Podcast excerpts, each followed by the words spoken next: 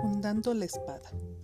Uno de los más difíciles retos para desarrollar el aspecto de Madonna es mantener el silencio en situaciones agitadas cuando muchos de los instintos de la mujer amazona sugieren que debería intervenir agresivamente.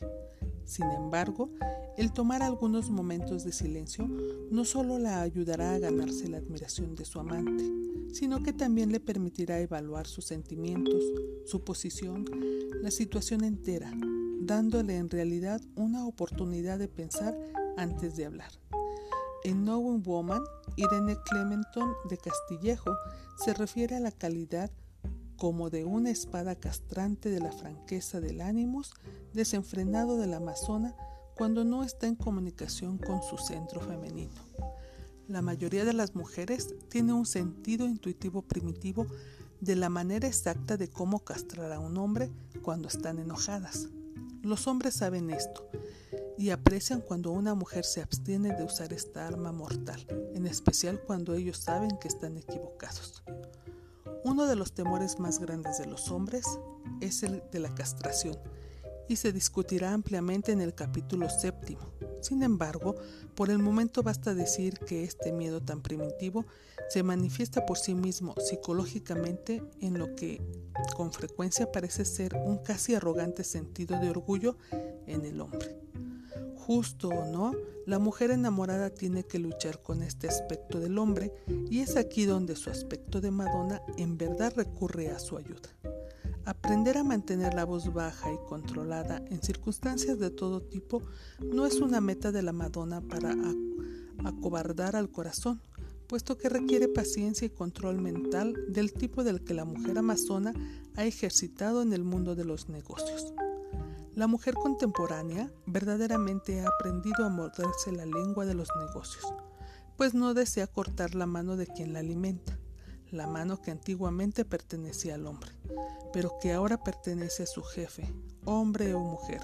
En efecto, el, respeto que entre otros tiempos las mujeres mostraban a sus esposos y amantes ahora ha sido transferido a otros individuos que ellas admiran profesionalmente en el mundo de los negocios.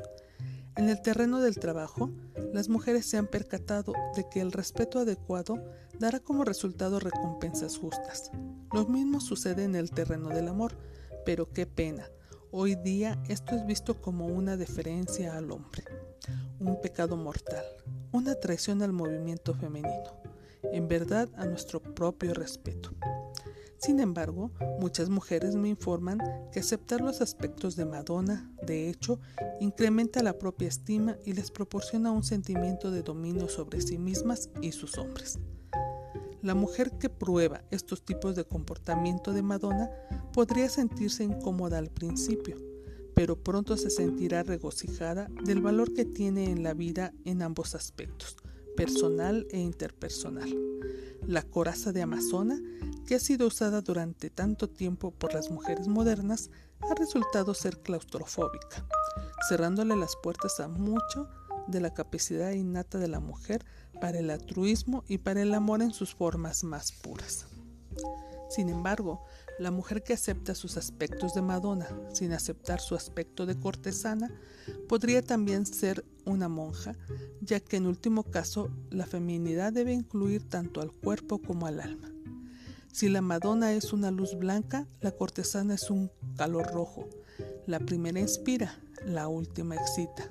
Procedemos entonces a examinar este aspecto del sexo femenino, el cual Tony Wolf llamó la etaira, concubina o cortesana, compañera del hombre.